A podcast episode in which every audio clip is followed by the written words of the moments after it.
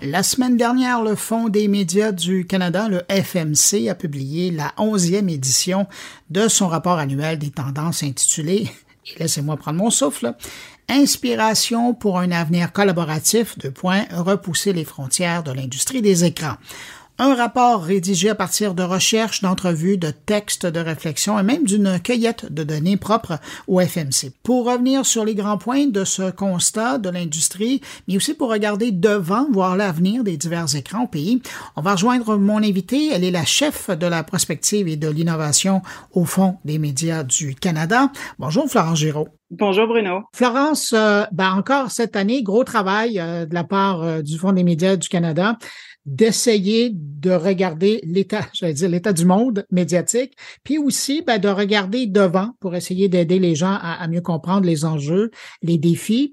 Quand vous vous regardez cette euh, dernière édition euh, du rapport, qu'est-ce que vous conservez en mémoire? Qu'est-ce qui, qui vous a marqué?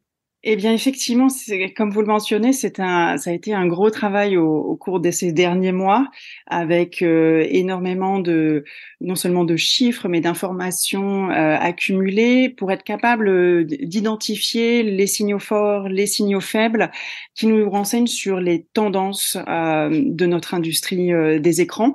nous n'avons pas de boule de cristal, mais l'idée, c'est d'essayer d'identifier comment notre, notre notre secteur va, va évoluer dans les prochains mois, dans les prochaines, dans les prochaines années peut-être.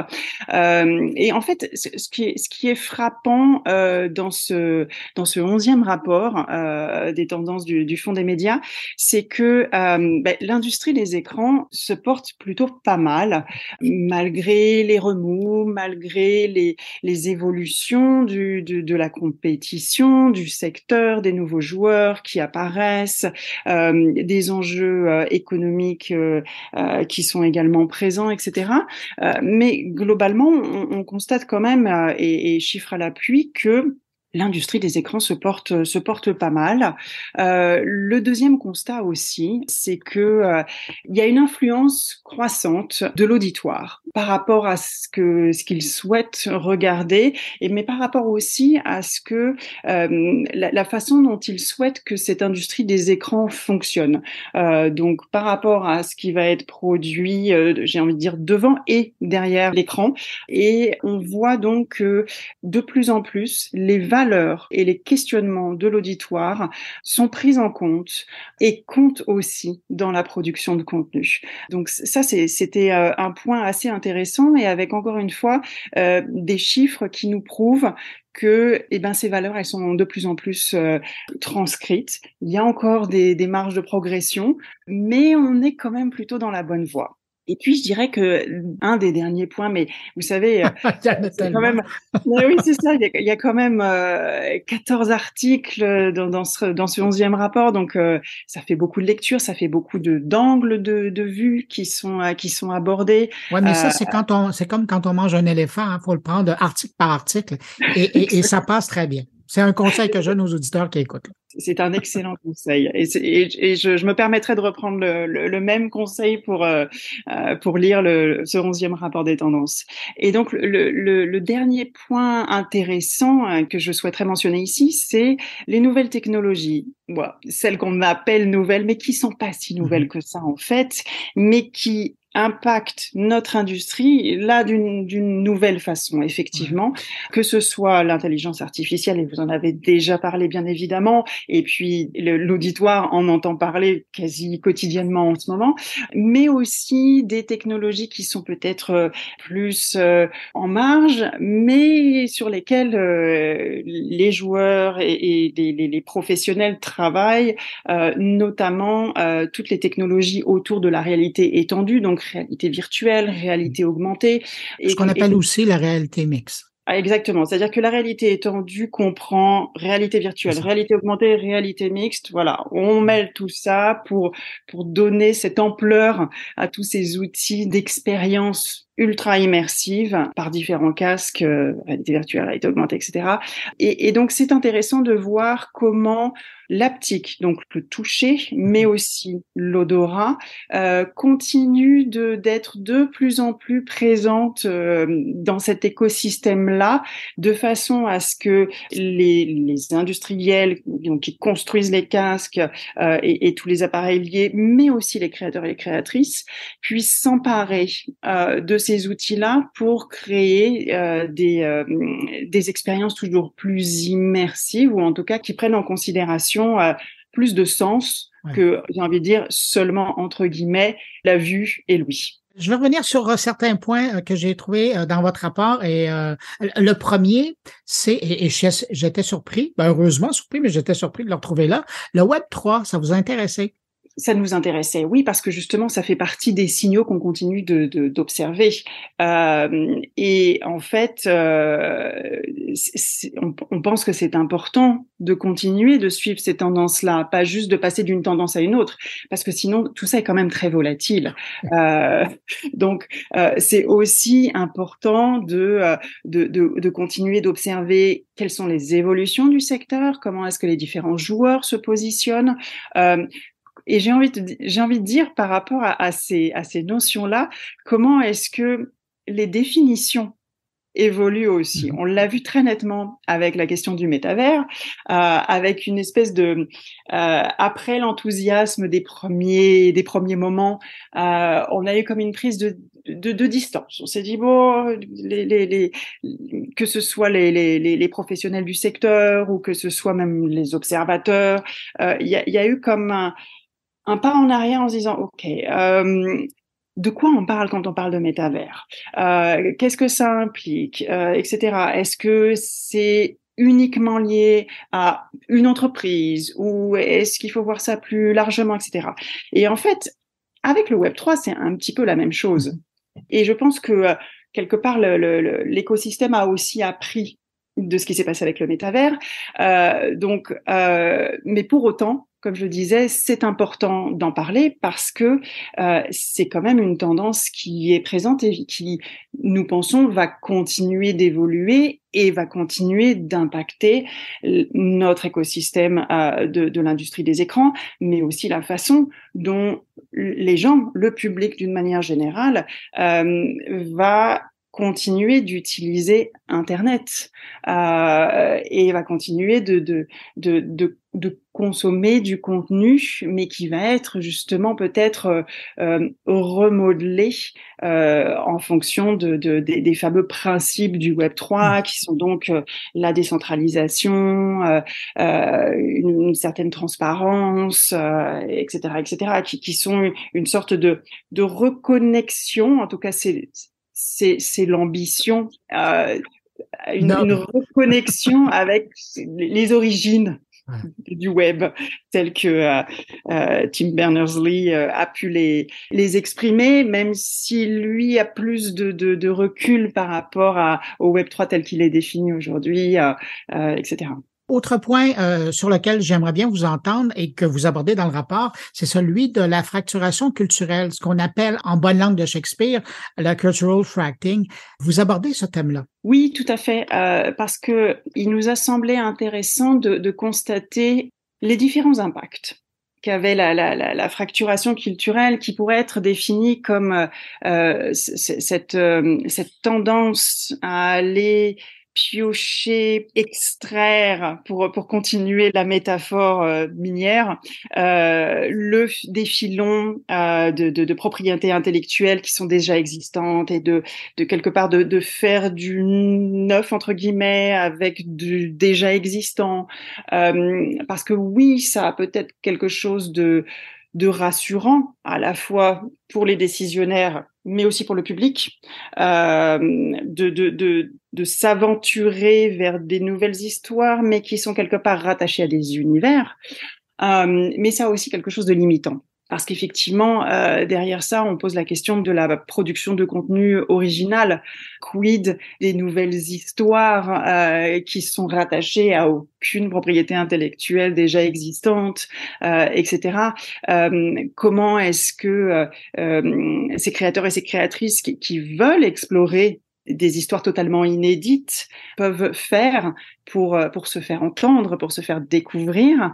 Euh, et on voit justement que ben là encore, Internet est quand même un terrain propice pour favoriser euh, cette, ces, ces émergences-là, parce que bien évidemment, même si ça peut être rassurant, euh, il y a quand même une certaine fatigue qui peut aussi s'installer dans l'esprit euh, de l'auditoire, qui va dire ah, encore une énième euh, répétition de quelque d'un univers qu'on connaît déjà, etc.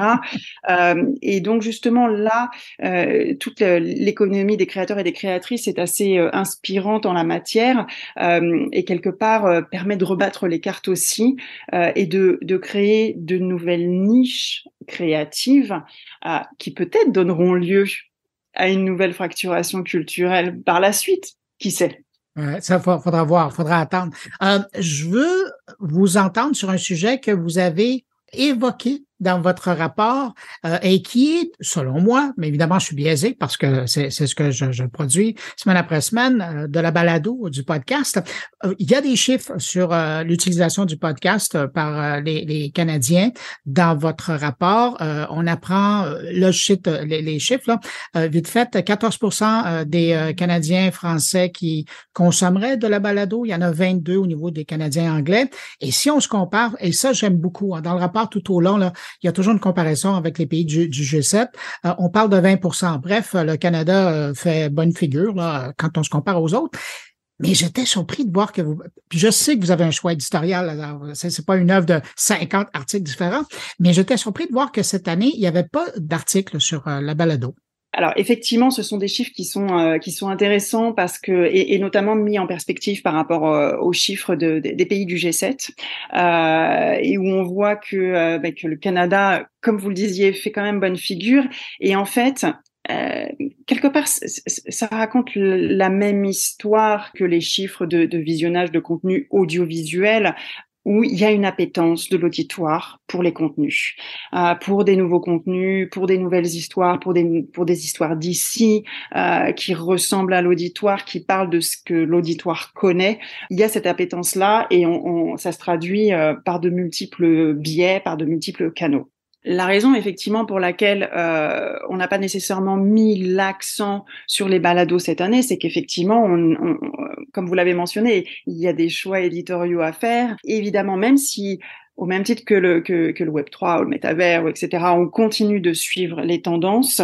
Voilà, là, il y avait des choix éditoriaux à faire. Il nous avait paru important euh, de mettre l'accent, par exemple, euh, sur ces nouvelles, euh, pas si nouvelles que ça, mais en tout cas, ces, ces valeurs qui, qui continuent d'être très présentes euh, au sein de la société et, et qui, qui sont portées par l'auditoire, que ce soit par la génération Z, mais pas seulement, qui souhaitent avoir de la représentation, de l'inclusion, des questions environnementales aussi qui soient prises en considération, que ce soit à l'écran, mais aussi derrière l'écran. Comment est-ce que c'est euh, est-ce que c'est produit, etc. Mais je ne doute pas que le balado euh, continuera euh, d'être un, un, médium qu'on va continuer de suivre parce qu'on sait effectivement que l'auditoire canadien est attaché à ces histoires-là et, et c'est vrai qu'il y a des joueurs au Canada qui sont extrêmement euh, productifs, originaux. Les premiers exemples qui me viennent à l'esprit, c'est évidemment euh, Radio-Canada et CBC. Moi, comme vous pouvez l'entendre, je, je, je, viens de France euh, et j'ai, je suis admirative depuis pas mal de temps du travail euh, fourni en termes de, de variété d'histoires, de formats qui sont proposés euh, par ces deux opérateurs-là en, particulier, mais il y a aussi un écosystème de créateurs de balados extrêmement riche à travers tout le pays. Euh, donc, euh, à n'en pas douter, c'est quelque chose qu'on va continuer de suivre. Bon, ben, je vais militer pour euh, un petit article l'an prochain euh, dans le rapport. Évidemment, je ne peux pas vous laisser partir sans vous demander, et après tout ça, après avoir lu tous ces articles, après avoir euh, colligé, avoir parlé avec les auteurs, vous-même, ben, passer le plus clair de votre temps à, essayer de voir où, ça s'en va, quand vous regardez l'avenir des différentes industries reliées aux différents formats d'écran, comment vous voyez ça au Canada? Alors, comme je vous ai dit tout à l'heure, Bruno, je n'ai pas de boule de cristal. Pour mais vous avez probablement des avis quand même. Pour autant, d'après les signaux identifiés dans ce dernier rapport, plus tout ce qu'on lit, tout ce qu'on entend de l'industrie au quotidien, euh, effectivement, euh, il va être intéressant euh, de continuer d'observer un petit peu comment euh, certaines nouvelles technologies euh, vont euh, cohabiter avec l'écosystème médiatique. Évidemment, euh, la, la, première technologie qui me vient en tête, c'est l'intelligence artificielle parce mhm. que on en parle beaucoup. Euh, grâce, enfin, grâce ou à cause, ça, je, je laisse l'auditoire libre de penser ce qu'il veut avec les nouveaux euh, outils qui ont été euh, mis euh, à la disposition de toutes et tous très récemment et où on voit quand même une certaine efficience, hein, euh, beaucoup plus que euh, que qu'auparavant. Euh, donc que ce soit les euh, les moteurs de, de, génération de texte, que ce soit les moteurs de génération d'images, mais on sait aussi que la, génération vidéo s'en vient pour le grand public assez rapidement. La musique est déjà là. La musique est déjà là depuis quelque temps. Euh, et puis, il y a aussi des gros joueurs qui travaillent sur la génération en 3D. Donc voilà, tout ça va nécessairement avoir un, impact sur euh, nos processus de création, de production. Euh, et comme toute technologie en fait, il va être important. La technologie en elle-même est neutre, euh, mais voilà, comme toute technologie, il va être important de, de comprendre ce qu'on peut faire avec, comment est-ce qu'il est non seulement utile, mais aussi raisonnable en termes éthiques, par exemple, mais aussi en termes environnementaux, d'utiliser ces nouvelles technologies, tout en, prenant, en, tenant compte du fait que euh, ça va pas remplacer les créateurs et les créatrices. Ce sont des, des, des, des systèmes d'automatisation qui permettent d'automatiser des tâches répétitives, chronophages, et in fine, ça donne possiblement plus de temps pour les tâches purement créatives et pour le vrai cerveau humain, ce qui est plutôt pas mal. Mais effectivement, euh, ça, ça va pas sans euh, sans enjeux et sans défis, que ce soit euh, réglementaire, comme je le disais tout à l'heure, environnementaux. Et que il est très important que les joueurs et les joueuses de notre industrie soient au courant de ces enjeux-là euh, de façon à être proactif et non pas seulement en réaction. Ça, je mhm. pense que c'est vraiment euh, euh, un point clé de notre industrie. Mais pour élargir un petit peu et ne pas rester sur une pointe purement technologique, je pense que les dernières années nous ont montré avec la pandémie notamment, que, que l'industrie des écrans euh, savait faire de, preuve de beaucoup de résilience et d'adaptabilité. Et quelque part, c'est un peu un fil qui continue d'être identifié, c'est-à-dire que de la même façon qu'on a été capable de, s'adapter euh, à une situation totalement inédite, euh, de crise aiguë, euh, l'industrie continue de s'adapter à un milieu extrêmement compétitif, en pleine maturation, beaucoup d'incertitudes, beaucoup de questionnements liés, comme je le disais tout à l'heure, au contexte économique, mais aussi géopolitique. et puis, un point aussi extrêmement important et qu'on va continuer de suivre avec attention, c'est effectivement la, la, question environnementale et comment est-ce que notre industrie prend à bras le corps cette question-là euh, pour, euh, pour répondre le plus favorablement possible à ces enjeux-là. Je vous écoute et je vois déjà apparaître un des articles du prochain rapport. Florence Giraud, chef de la prospective et l'innovation au Fonds des médias du Canada, merci d'avoir pris du temps pour répondre à mes questions. Félicitations pour euh, le rapport. D'ailleurs, j'invite les gens à aller sur euh, la page de l'épisode euh, de cette semaine de mon carnet et vous allez avoir un lien vers le rapport. Alors, vous cliquez, vous le lisez, tout est en ligne, tout est simple, vous suivez la navigation et vous prenez article par article et ça se digère très bien. Florence Giraud, Merci beaucoup et à très bientôt. Un grand merci, Bruno.